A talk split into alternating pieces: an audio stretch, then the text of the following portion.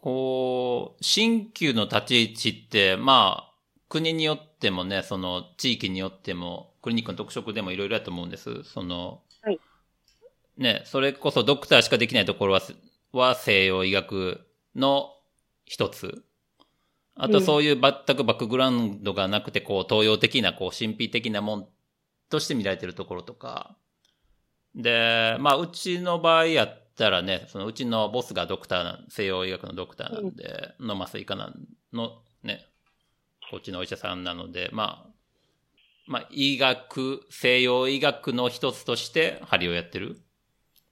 みたいですね。うん。うん。モロッコはどんな感じですか？その新旧全般としてどう見られてるかっていう意味では。うん、それが面白いのがですね、その前の王様も、まあ今の王様もそうなんですけど、新旧好きなんですよ。うん。好きだったんですね。だから、あの中国の医師団、新旧医師団みたいなのが、あの、ある2箇所町で開いていて、実験的に、それこそ、あの、鍼灸麻酔で手術をしてみたりとか、そういうの結構ガンガンやってたんですよ。うん。有名になってまして、モノコ全体で。なので、あの、で、結構私も実際にたまたま電車で会ったことあるんですけど、交通事故で、眼球が飛び出してしまった人がいて、うん、でたまたま近くにあったその鍼灸院に運ばれて、それで針麻酔でその眼球を元に戻す治療をしてもらったっていう人に会ったことがあって、うわぁ、そんなのあるんだ。だから、そういう、そういうところもあります。なので、その人たちの名前は結構有名なので、うん。うん、ただ、法律的には本当はやっちゃいけないんですよ。ただ、そういうのはほら、なあなあなところもありますし、正直バックに収まっていてれば、うん、あの、よっぽどのことしない限りは、もうみんな目つぶってくれますので、うん、失敗さえしなければ大丈夫。うん。それこそね、王室がね、一般的に求人募集するぐらいやからね。そうですね。よっぽど、うん、新旧求められてるんやな、みたいなのはあるんでしょうね。そうですね。新旧は求められてはいるんですけれども、でも法律的には認められてないっていう、とんでもなくこう矛盾してるんですよね。だから、うちは母が、その、なんていうか、王室から抜くときに、あの、理学療法士っていう名前で、あの、クリニックを開ける許可が欲しいって言って、うん、そしたらいいよって言って、で、開けたので、うちの母は一応あの、そういう理学療法士として、キャビネを開いているんですね。なるほど。うん。じゃない。まあそうそう。なので、まあ、なん。正直言うと、そのね、そういうバックグラウンドがあるもんで、うん、他の鍼灸師たちもね、そんな感じのうちらがいるから、うん、なで、今のところは全部まかり通ってます。人数少ないですしね。事故はほとんどないですし。あとはもうみんな地元のモロッコ人、鍼灸師ばっかりですか？多分、今ラバトンに活動してるのが5人。うん。で、そのうちの2人が私と母なので、すいませんね。で、えっ、ー、と、もう一人の人がお医者さんで、ハリキュー面白くてやってる人で、もう一人のお医者さんが中国人のお医者さんで、一時期あの、鍼灸学校を王族が作りたいって言ってやってたんですよ。うん。で、鍼灸師育成したくて呼んだ先生が、そっちがポシャっちゃったので、あの、そのまんま鍼灸師としてここで生活してる人と、あと一人ベルギー人の方で、うん、なんか、うん、新旧面白いからやってみたいって言ってきてる人の5人ですね、今、ラバトにいるのが。ベルギーからか。でもやるのは日本の新旧です。うん。鍼灸いいよねって言って、小児心とかすごいよねって言って、なんかすごい、すごいたくさん喋る人なんですけど、ちょっと何言ってるかわかんないけど。なんとか流のなんとかなんとかが言われても、し知らんって。ごめん。あ、そう。その人の、そうですね、この5人ですね。で、で、あの、うちがいっぱいの時は、中国人の先生か、その、うん。ベルギー人の先生のところに送りまうーん。そす。うが、カサブランカは少しはいるらしいんですけど、腕のいい人が一人しかいないらしいんですよね。うーでも、ん。この人アメリカ人で長野式やってるんですって。それもまた日本式。そうなんですよ。中国式よりも日本式の方が、その一般的に、病院以外ですね。一般的にやってる人は多いですね。日本式の方が。モロッコで他に日本人の鍼灸師さんっていらっしゃるんですか？いません。ああ、そう。いない。う。うんん。そっか。うん。あとは中国人の先生なんですけど、まあ、そっちの方はね、もう、あの、お医者さんたちのクリニックで試験的に試験をしたり、いろんなことをやるのに、や来てる人たちはちょっと、あの、あんまり知ら、存じ上げないのであります。そうか。こう、僕も、まあ名前ぐらいでもちろん全然去年まで行ったことなかったけど、モロッ、ね、アフリカの中でモロッコってこう結構日本でもこう、よく知られてる？どっちかというと？私の中では全然知られてないし、あ、そう。うんじゃあ、もし、日本人の鍼灸師の若い人が、うんちょっとモロッコでやってみたいなって考えたときに、可能性はありますか？あるんじゃないですか？その人の自分の独特の、なんていうんですかね、個性を持ってれば全然いけると思います。言語は普段なんですか？アラビア語？うちはあのーフランス語？フランス語が中心で、でもアラビア語も英語もいけます。うん。地元の人、え、公用語アラビア語ですよね？うん、そうなんですけど、あの、ね、植民地時代うんフランスが結構1956年までうん。ずっとそうだったし、今でもフランス人は多いので、フランス語、特にあの、教育を受けてる人は全員フランス語喋れます。なるほど。で、ちょっとだけ教育の水準が高くなると、英語を喋れる人は普通にいますし、モロッコ人は外国語を覚えるのが上手な人がもうめちゃくちゃたくさんいるので、結構普通に当たり前にみんな3、4カ国語は喋るので、本当すごい人だと7カ国語ぐらい余裕で喋ってるので、あんまり問題ないんじゃないですかね。わかんないですけどね。私の周りはそうなので。うん。パクマ先生もそうですもんね。んパクマ先生もそうですもんね。私はでも、英語は治療できる程度の英語だけ、雑談と。うん。で、アラビア語はまあ、日常会話、普通に世間話したりするのと、まあ、普通にね、患者さんと話するのもできる。フランス語はまあ、それで生活してるんで、うんあと日本語ですよね。うん。まあ、普通。4か普通です。4カ国語。そうですね。各国語。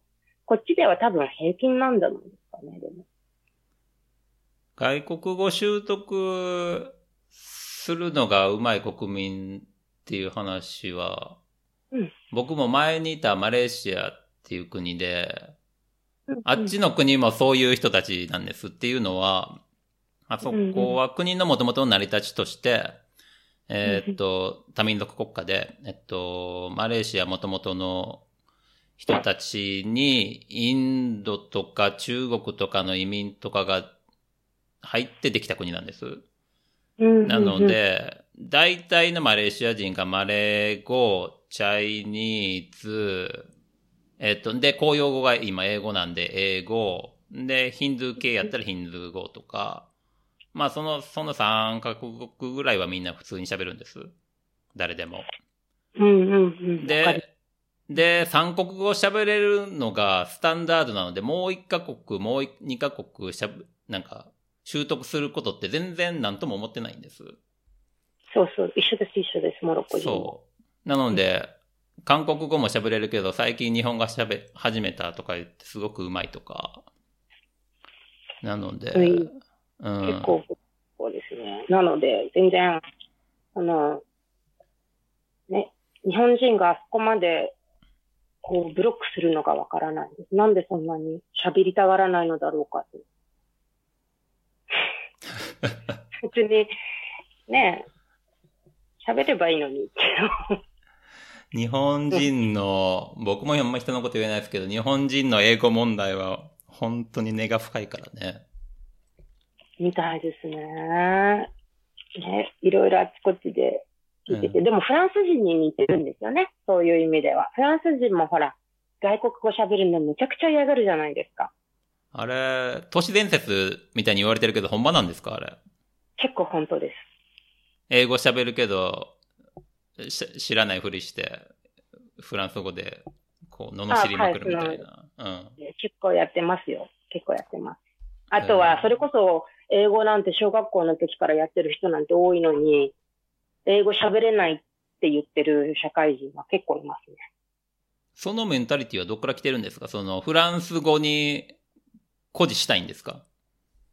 どうなんでしょうね。そこは本当にあの、日本、私にとっては日本人とフランス人のミステリー。何なんでそんなに勉強してたのにもかかわらず、そこの言葉が喋れないってもう嫌だってこう、こうブロックしちゃうのかわかんないんですよね。うん。私の知ってる方でも、モロッコ生まれで、今86歳なんですけど、ずーっと生涯モロッコ人、モロッコで育って生活してるフランス人の方がいるんですけど、アラビア語も英語も一言も喋れない。フランス語のみです。うん。もうびっくりします。なんでそんなに頑固に喋らないの？っていうぐらい喋らないです。うん。だから、私の中では何か似たものがあるんじゃないかと思って探ってます。うちの夫みたいに、一応フランス、うちは英語で彼は仕事し、あの、夫は仕事してたので、英語は彼女にあんまり、なんていうんですか、ブロックなく喋るんですけど、それが、スペイン語や、習ったことあるっていうけど、今じゃ挨拶できるかどうかも怪しいぐらいだ。うん。私と一緒にいてもう8年以上なのに、未だにいただきます一つまともに言えないいう。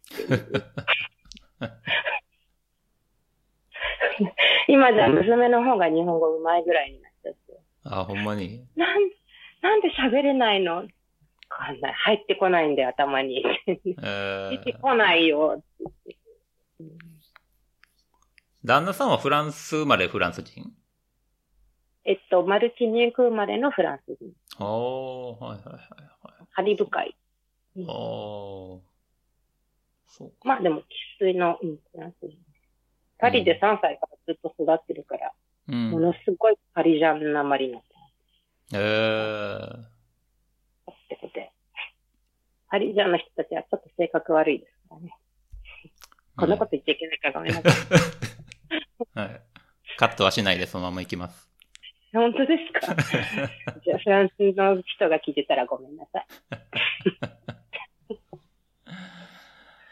そうですまあね。うんそう、そんな感じですかね。なんか、僕、そうですね。僕とパックマ先生はちょうど1年前ぐらいですかね。え去年じゃあれ？え？去年ですよ。?1 年前ぐらいじゃなかったでしたっけ？あ、1年前だ、去年って。私もね、うん。全然時間が。そうですよね。去年だ、もう9月ですもんね。そううんね。そう。うん。うちの僕の勤めてるポルトガルのクリニックで研修をし開いて、で、それにモロッコから参加してくださって、その時でしたね。そうです。次の移住先を探し求めて。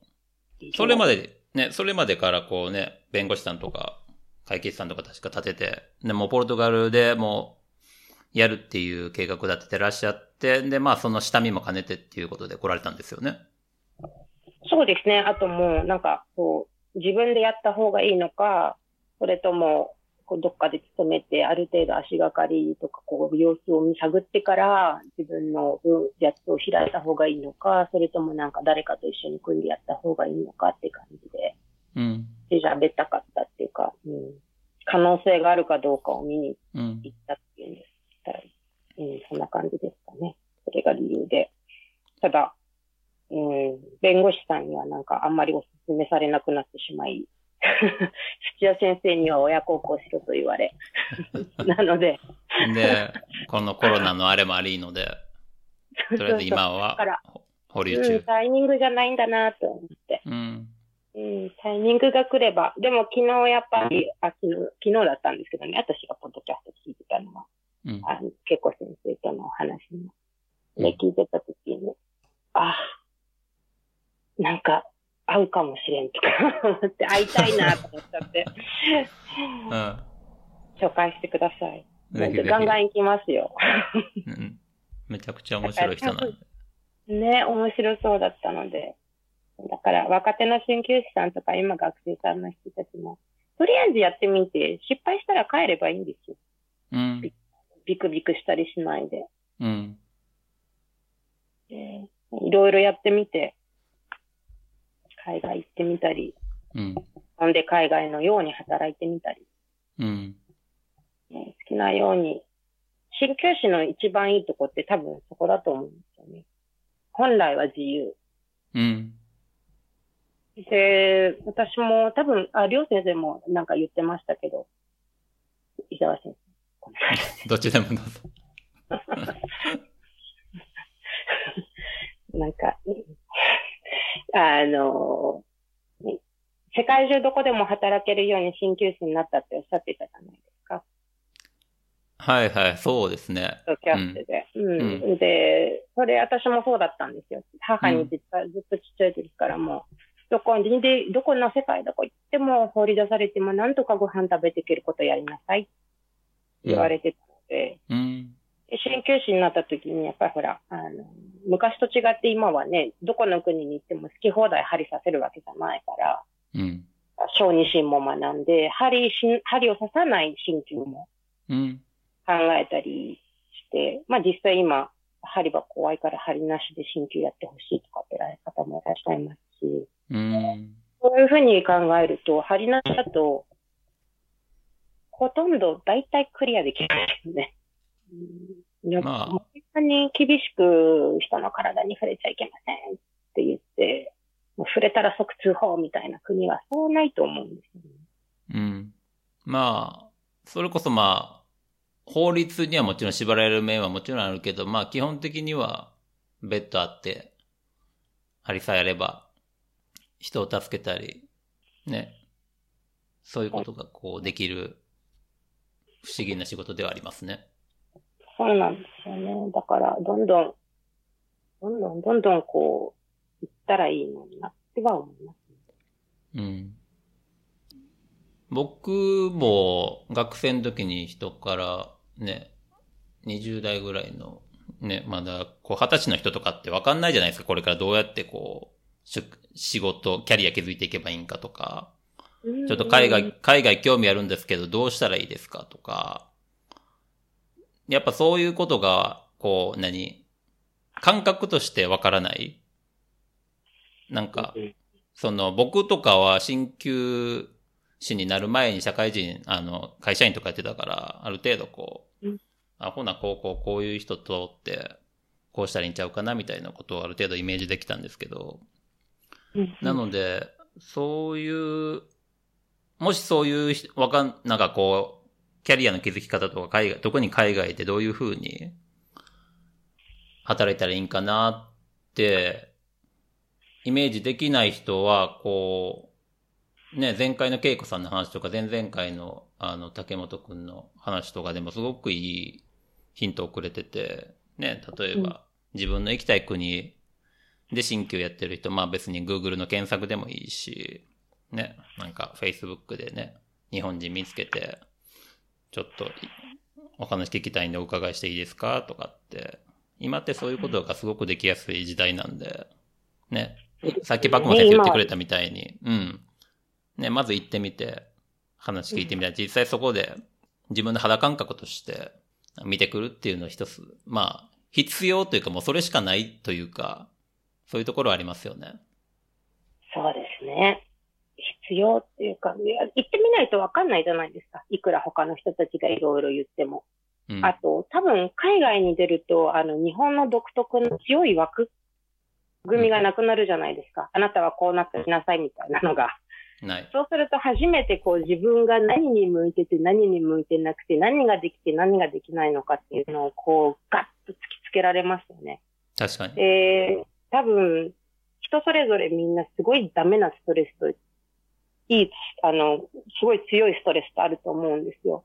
で、うんそのストレスが自分の中で一番生きやすいなって思うバランスのある国うん。例えば、のんびりすぎるのは自分にとってはストレスすぎるからもうちょっとキツキツで働いてる国の方がいいって言ったらそういうところ行けばいいし、反対にもうのんびり一日一人か二人しかやらないで、うん。それでも生活できてっていうところに行きたい人はそうすればいいし、うん大金持ちになるんだっていうようなやり方をやりたい人だったら多分そういう風な国に行かなきゃいけないでしょうし、うん。いや、もう自分のご飯食べる分だけでとかって言うんだったら、それはそれでまた違うやり方があるので、うん。自分が何に強くて何に弱くて、どういう人間でどういう人たちが自分の周りに集まってくるかって、そういうことも全部知らないと多分うまくいかないと思うんですよ、海外行った時は。うん。日本だとほら、ある一定の型があって、雑貨に雇われたらその人たちの言う通りに働いておいて、まあ、とりあえずキャリアがなんかわかんないけど、できるのかできないのかよくわかんないんですけど、こう、なんとなくなっていくわけですよね。うん。でもね、海外だとこういう枠が一切ないから、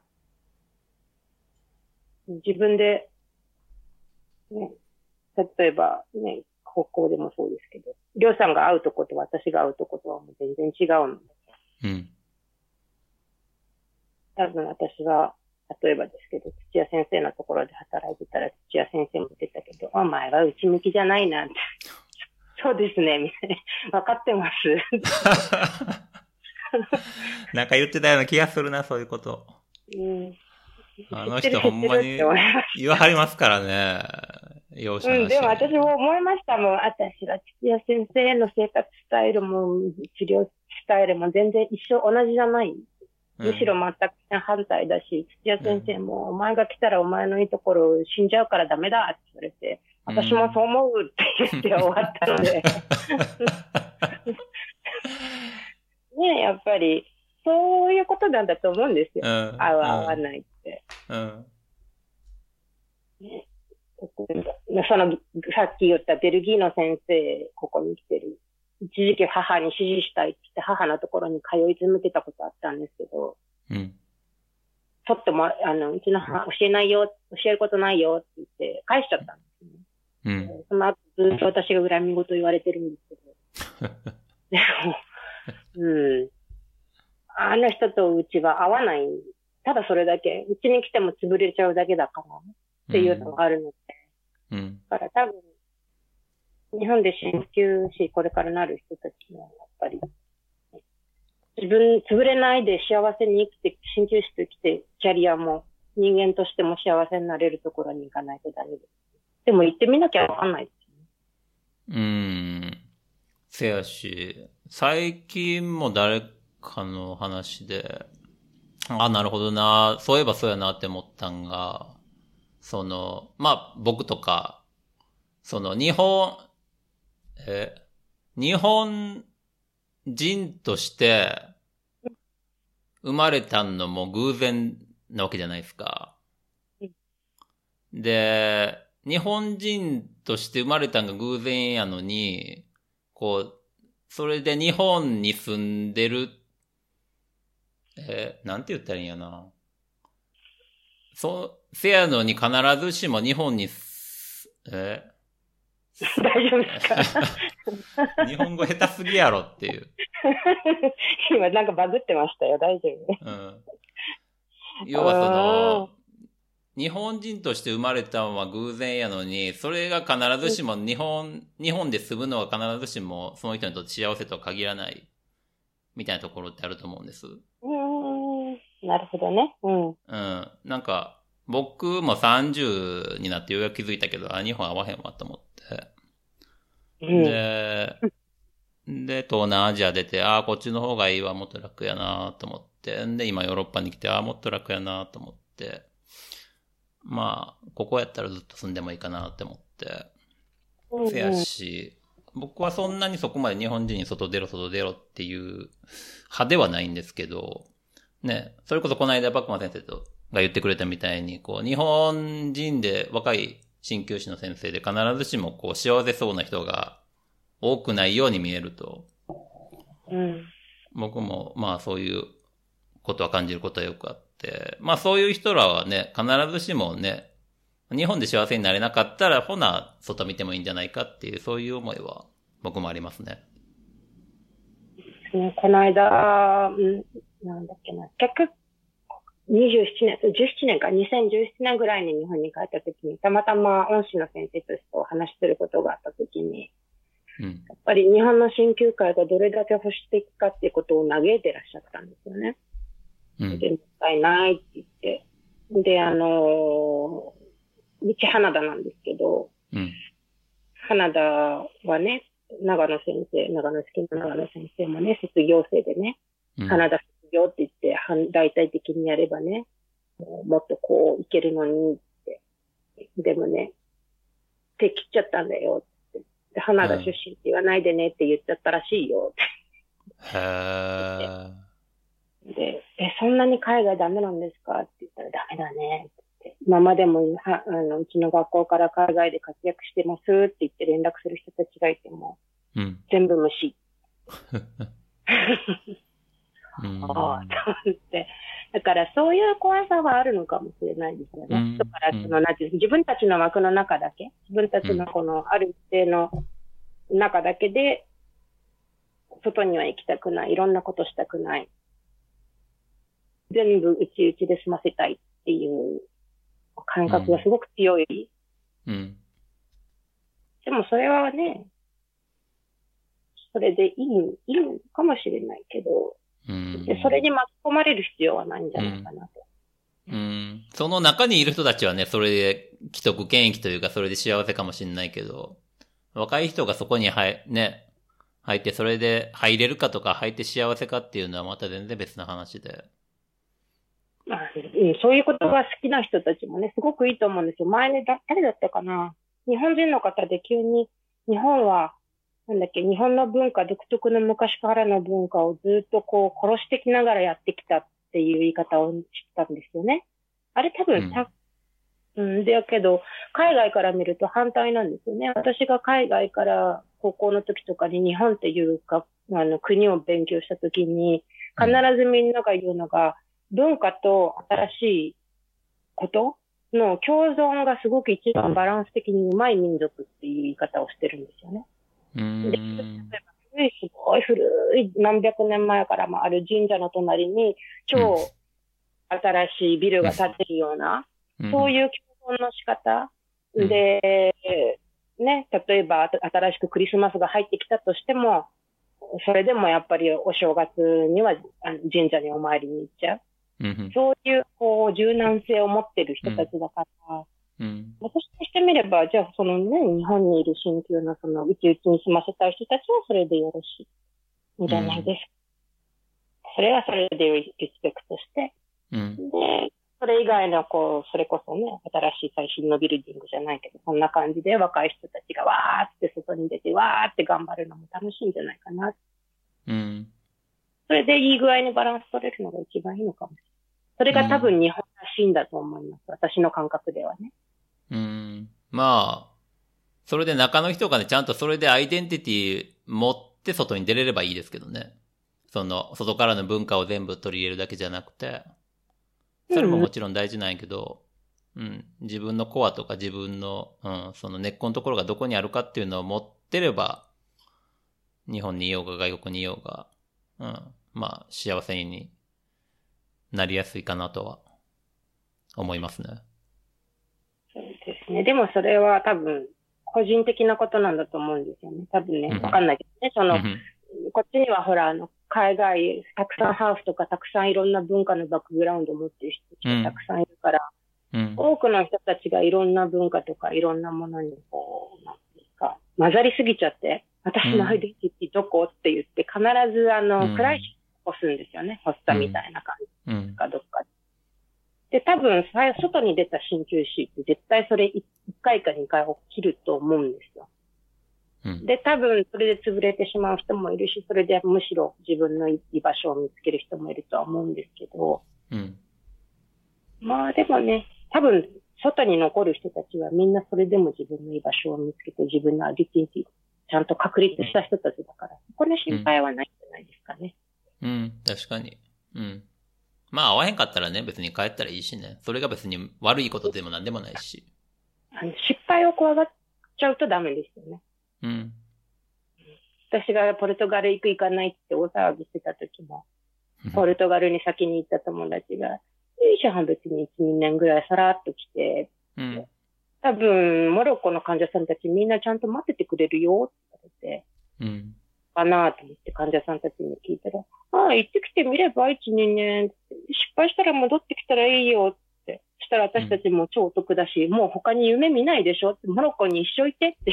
て、どこまで本気でどこまで上手かわかんないけど、いいじゃん、行ってきなよって。で、そしたら、私ポルトガルに知り合いいる、私ポルトガルにあの親族いるから紹介してあげるからって言って、結構いろんな方方がね、声かけてくださって、うん。あそっか、びそんなビクビク？失敗したら嫌だな、怖いなとか、戻ってくるの恥ずかしいなとか、そんなこと思わず、飛び込めばいいんだよねって。今だからちょうどタイミング探してます。コロナ終わって、うん。こんなことがこう、うんなんかね、オープンになったら、うん。もう一回、ポルトガル、音楽してみようと思ってまあ、この間の時はね、一週間ってね、一週間なんて一瞬ですけどね。どうでした？一週間。ポルトガル行ってみて。まあ、針もね、ちょっとだけ、何日かだけは、患者さんとしっかりやる機会はあった。ちょっとだけですけどあったかと思うんですけど。そうですね。あの時の患者さん、二人の方にやっぱりこう、結構ね、一人ほら、めちゃくちゃ懐いてくださった方いらっしゃったじゃないいたね。あのおばあちゃん。あれ、ふ一人フランス語で喋ってたおばあちゃんいましたよね。二人ともそうです。あ、そうだったか。はいはい。うん私はおばあちゃん好きするんです、すごく。はいはいはいはい。わかる気おばあがします。ちゃんすぐ、うん、すぐ好きになってくれるので。うん。もう一人のおばあちゃんも、あんたみたいな人が、って言ってくださって。うん。あ、そうそう、こういう感じの、こういう、うんこういうコミュニケーションが、この人人たち取れるんだったらば、だ大丈夫だろうなとは思った。うん。で、そうじゃなくても、もうポルトガルは初めて行った時から、うわ、好きって思ったんですよね。ちょうど私がモロッコの嫌いなところをいい具合に修正してるんですよね。その中で、もっとさらにベストバランスだなっていうのがあるんですよね。それは何、その、性格的な話？人の？性格的、そうですね、周りのこの、なんていうんですかね。なんか、でどうしても、うちのまあ値段設定がっていうのもあるし、客層がっていうのもあるんですけれど、こう、ハイクラスの方たちしかうん。相手にしてないんですよね。うん。で、ハイクラスの方たちしかいらっしゃらないし、別に、それはそれでいいんだけど、そうすると、こう、ものすごい狭い世界でしか生きてないんですよ。うん。それはそれで心地いいんですけど、うん。なんかこう、もうちょっとフラットにもっとこう、なんて言うんだろう、すべての客層うんで。もいいんじゃないのかなって、自分の中で。そういうのがちょっとあって変えたいなもっとこう広く、広い感じになりたいなっていう感覚。なるほど。すごい感覚的な問題なんであれなんですけど、ん。説明しにくいんですけど。うん土屋先生はね、こう、うん年々ね、うん値段を下げはるんです。患者さんは多いんですよ。うんうん。でも、もうそんなにポルトガルはそんなにね、豊かな国でもないし、んで、針はね、1回2回じゃ治らんつっても何回もこ来させなあかんつって、で、そういうお金持ってなくて、せやけど苦しんでる人を助けたいって思いで、どん、年々値段下げあるんです。うん、わかりましたね。で、それこそ昔はね、もうね、お金持ってる人らばっかり見てたらしいんですけども、ね、今は全然そんなこともないし、一回の治療費払えない人とかまでも来たりするんで、それでも見たりとかしはるんで、なのでそういう意味ではもう、で、どんな人も来ますね、うちは。そう、そうなんですよね。だから、あの感覚は、ちょっと私がこう、た今足りないなって思ってる感覚だなってちょっと思ったんですよね。うん。広いんで。で、うん、やっぱりこう、自分の殻だけの中で心地いいのはいいんだけど、そこだけじゃなくて、もうちょっとこう、広げたいなっていうのがうんあったので、それでポルトっていうのはあるんですよ。ポルトガルっていう、ごめんなさい。ポルトガル。う。うんまあ、あと大親友がポルトに嫁いだっていうのもちょっとある。えーそうモロッコの大親友が今ポルトで生活してて、うん。うんリスボンだったら近いかなと思ったんですけど。僕も先週、先週ちょうど夏休みもらってたんで、うん。あの、ポルトに行って、恵子さんとこにも会いに行って、あと、ちょこちょこ旅行しましたけど、ね、別に、リスボンからにポルトって2時間ぐらいなんで、電車で。ああ、そうでしたね。うん。うんね。そ車で2時間なら日帰りでう。行ける、十分行ける。ね、行けますよね。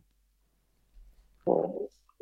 でね、結構、私の近しい友達もみんなポルトガル行っちゃったし、うん。なので、うん行きたいなぁ。寂しいなぁっていうのはちょっとあるんですけど。うん。うんじゃあ、まあ、いつか、情勢的にも落ち着いて、タイミングが来たら、そうですね。こういうのはでも、縁ですからね。そうね。来る時が来るし、来ないか、来ないかもしれんしね。そうなんですよね。多分、あの、両先生もそうだけど、バレーシア行って、他の国に行って、うん。最終的にポルトガルに流れ着いたのも、縁にこう、流れを任せてっていうところがあるって。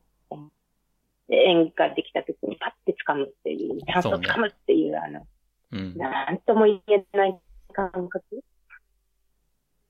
あれさえできれば多分どこ行っても。そうね。すごい。確かに。そういう意味では。うん。あの、それが一番大切じゃないかな。私の中では、あの、語学とか、うんそういうことじゃなくて、うん。ちょっとした勇気と縁と、縁を結んだり、チャンスに飛びつく勇気。その方が大切な気がします。ね。ちょっとの勇気とちょっとの行動なんですよね。そういうなんて。実は、そんなに大きいことじゃないんですよね。そんな大きいことじゃない。それこそバイトの面接みたいなもん。うん。そんな程度です。バイトの方の、バイトの面接の方がよっぽど緊張するわ、僕やったら。私もそうです。日本のバイトの面接は、いやもう、鬼、お 地獄のようでした。受かる気しないですもんね。わかります。受かる気しなかったです。まあ、受かったんですけどね、いくつか治療院で。うんでも、もう、あれはもう、きつかったですよ。あれに比べたら海外行くなんてもう簡単簡単。そうそう。だから、まあね、うん。みんなね、勇気持ってパッて、パッて言って、合わなかったらパッて帰っちゃえばいい。確かに。そうか。じゃあ、まあ、しばらくは、ラバトで、今の治療院を続けるって感じで。そうですね。やっぱりね、もう、10年以上毎週欠かさず来てくださってる方とかいると、やっぱりどうしてもね、うん。あ、ごめん、行くわ。いきなりは、行かないので、ゆっくりと時間かけて。うん。まあでも、いつかね、旅立ちそうな気がしますね。旅立ちますね。うん、そんな気はしますね。うん。そうか。ポルトガル、ポルトガル語、ある程度、あ、でも結構だね、ちょっと。いけますよ。ポルトガル語そんなにほど難しくないですもんね。まあ、僕はよう言えませんね。僕は苦労してるんで。どっちが苦労しました？英語と。あー、難しいな。英語かな。やっぱ英語、英語土台にできるんで、ポルトガル語は。英語の方が苦労したかな。じゃあ大丈夫じゃないですか？うん。わかんないけど。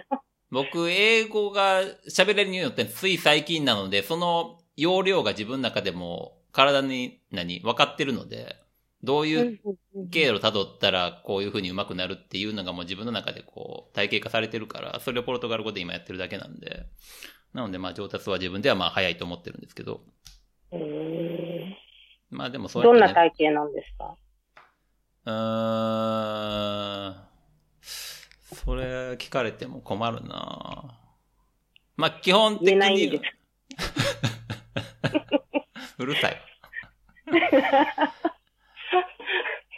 基本的には、あのー毎日やる。毎日全部やる。ちょっとの時間でいいから。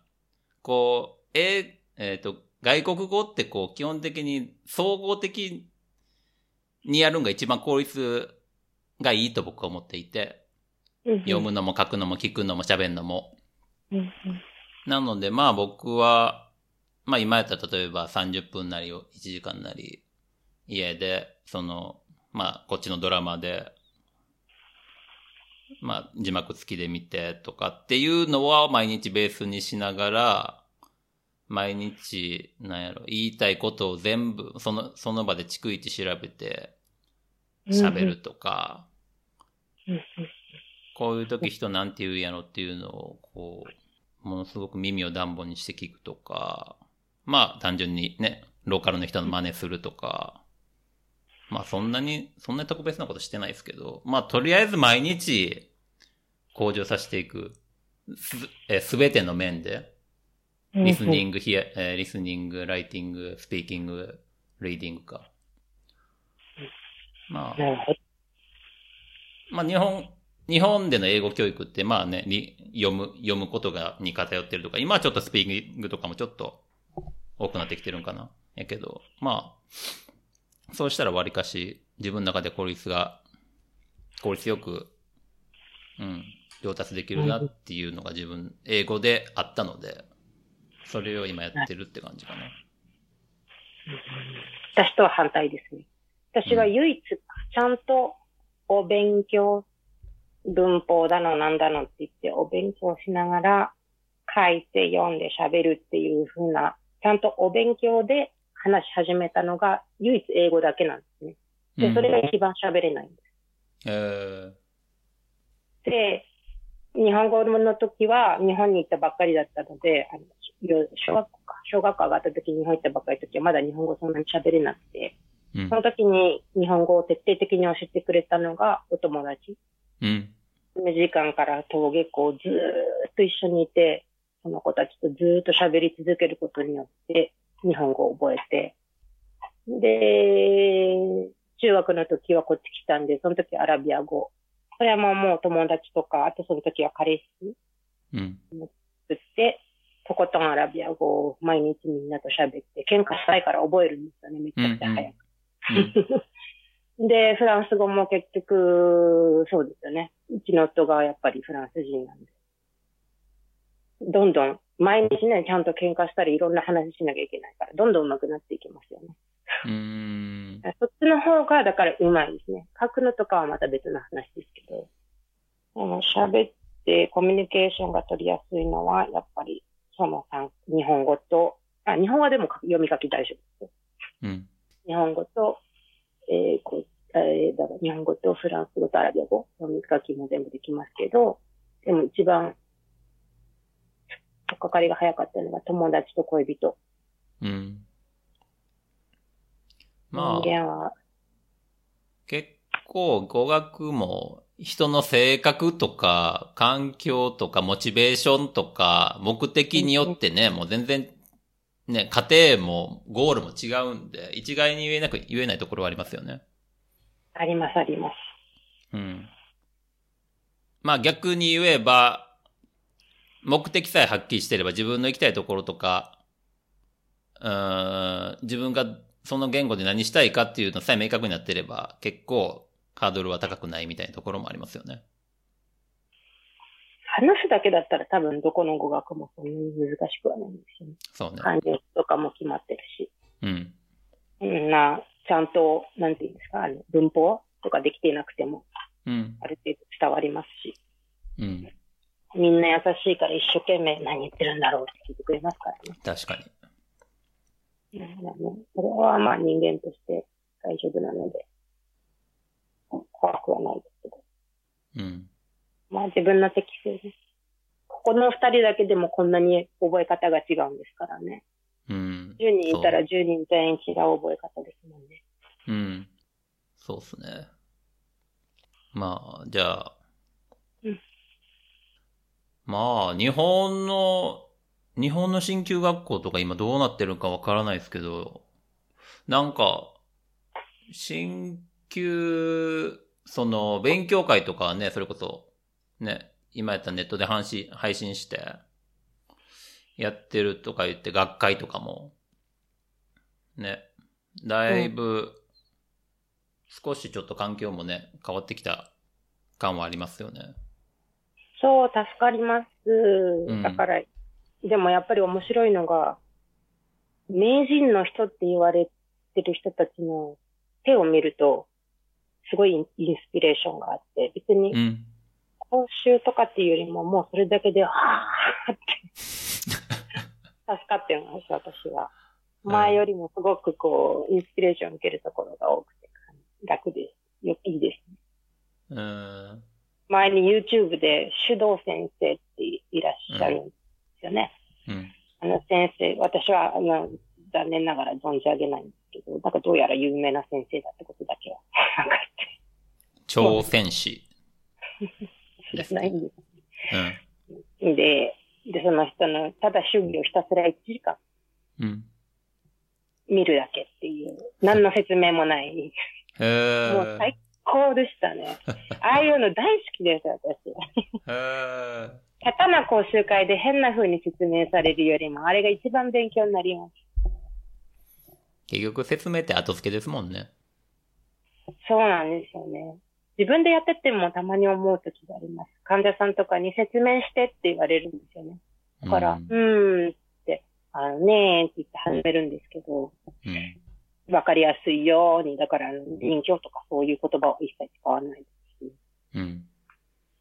なんかこう、みたいね、ああ、みたいね、こういうことあった、ああいうことあった、とかって話しながらで、これはこういう、そういうところをよよよくするやつだよ、とか、うん。そんな感じで説明する。確かに。そうするとだんだんちょっと歪むんですよね。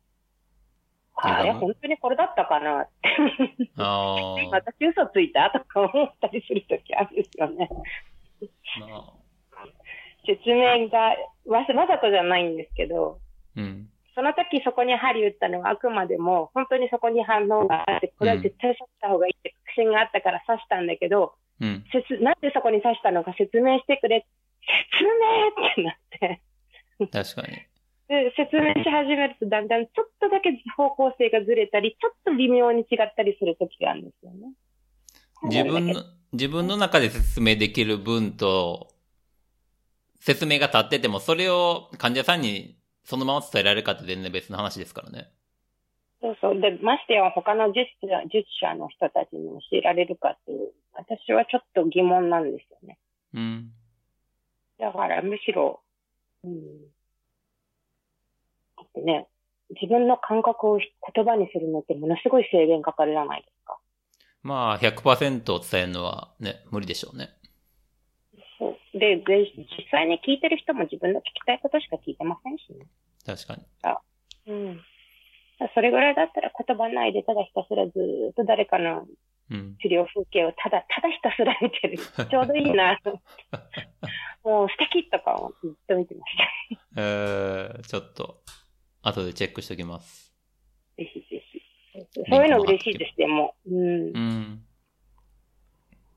前はそういうの全くなかったですし、うん。Facebook でもね、今グループとかがあって、それに参加できて、うん。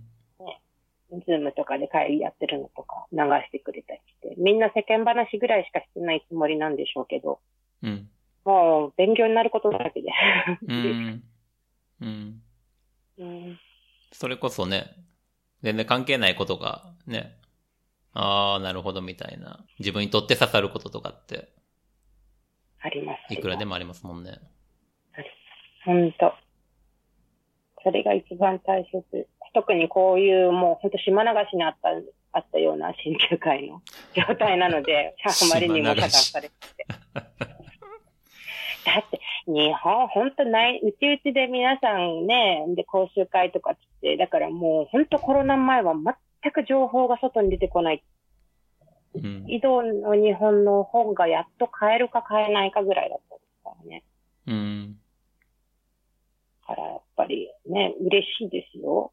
そういうふうにインターネットとか、いろんなこうデバイスでいろんな人たちといろんな情報を交換できるようになって、もうなんか、無理やり全然関係ない美術館行って、そこから新旧のインスピレーションとか、ちょっと無理あるわっていうふうに思う時ありましたからね。やるんですけど、やるんですけど、やらないと何にもないんで、周りに。本当何にもないんで。あ、そうん、やりますけど。いやね、やっぱりね、ありがたいですよね。今の方が簡単で、そういうの。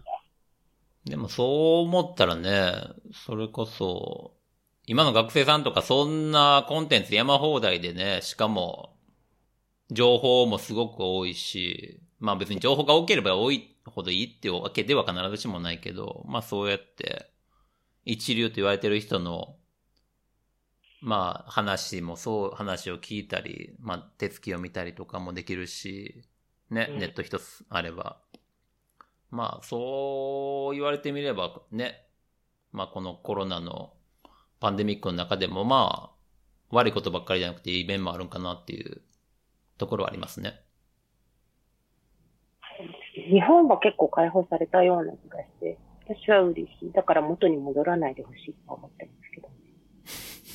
ちょっとね、あの、IT ガラパゴスとかって言われてますけど、それ以外も結構ガラパゴスなところありますからね。思想がガラカガラパゴスですからね。ちょっとね、うんいいとこ、いいことでもあるんですけど、うんいいことでもあるんですけど、もうちょっと、あの、そんなに保守的にしなくてもいいんじゃないかなとは思いうます。ん。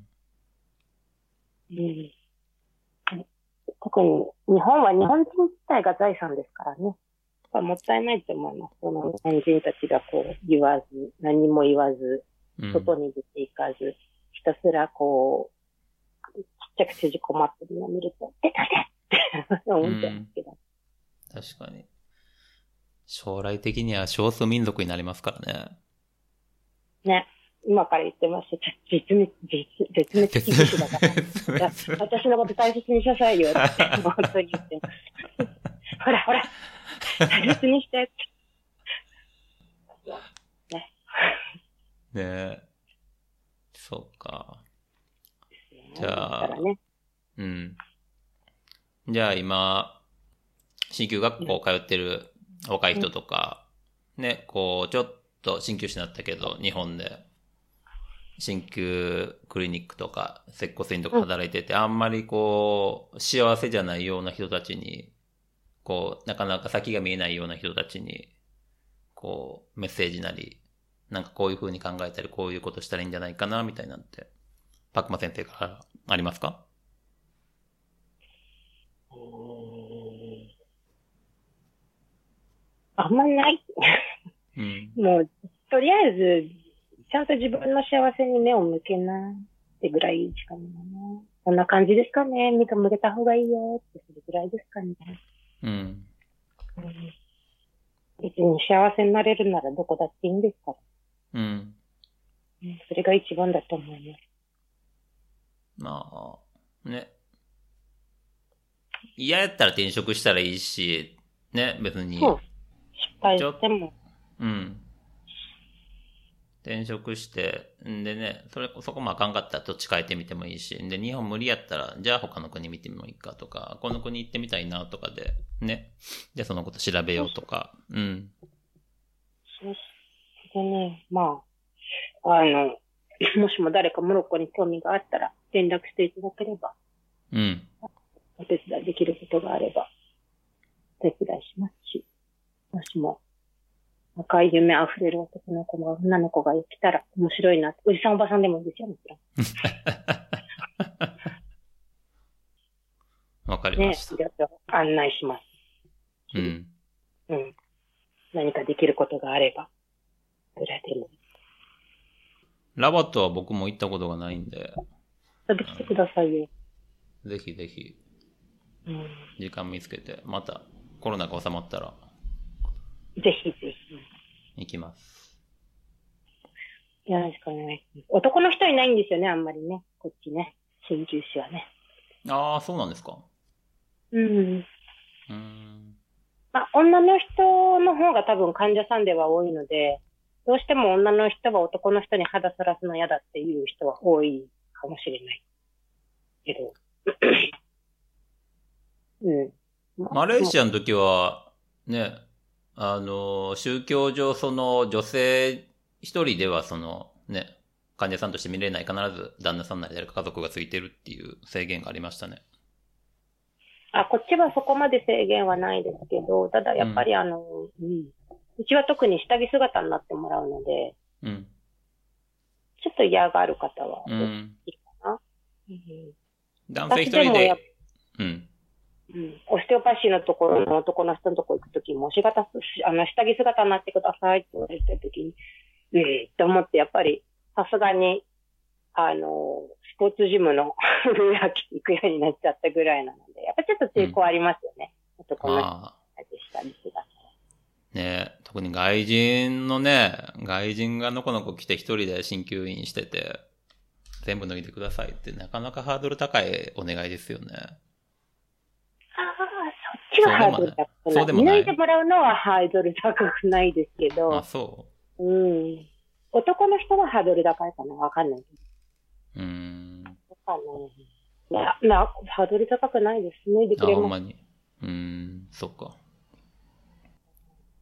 ただ男の人少ないから、もうちょっと男の人いけないかもしれない。そしたら住み分けできますからね。うん。まあ、女の人も、ね、大歓迎ですけど、モロッコは女の人はちょっと、ちょっと癖が強いところがあるんで、少し苦労するかなとは思います。初めのうちは。うん。男尊女卑も強いですし、まだまだ。うーんハラスメントみたいなのが、日とかでもよく多いので、ちょっと、うん、女の人の方が少し大変かなとは思いますけど、うん。でもね、そういうところも含めてばっかしますから、もしも若い人でもレイコ見てみたいって方がいれば、連絡くだされば、お、お世話します。連絡はこちらまで。それで。わ